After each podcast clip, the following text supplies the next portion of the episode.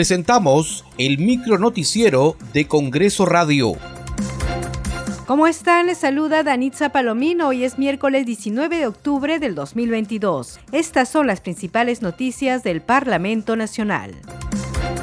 El Pleno del Congreso sesionará hoy miércoles 19, mañana jueves 20 y el viernes 21 de octubre. En la sesión de hoy se elegirá al defensor del pueblo, el jueves 20 se debatirán proyectos de acuerdo a la agenda y el viernes 21 se interpelará al ministro de Relaciones Exteriores, César Landa.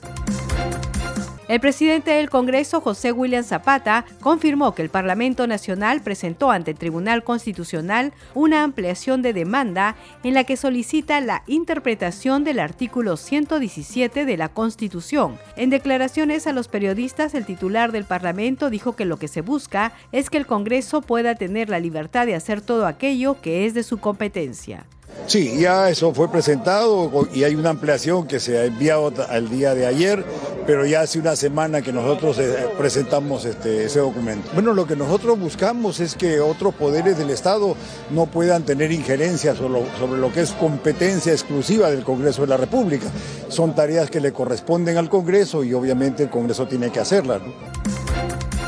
La comisión permanente otorgó 15 días hábiles para que la subcomisión de acusaciones constitucionales investigue y realice el informe final respecto al extremo procedente de las denuncias constitucionales 284 y 286 contra el congresista Freddy Díaz Monago. La congresista María Jauregui señaló que es necesario que los gobiernos regionales y locales implementen hogares refugio para las víctimas de violencia familiar. Fue al referirse al proyecto de ley de su autoría aprobado por el Pleno del Congreso.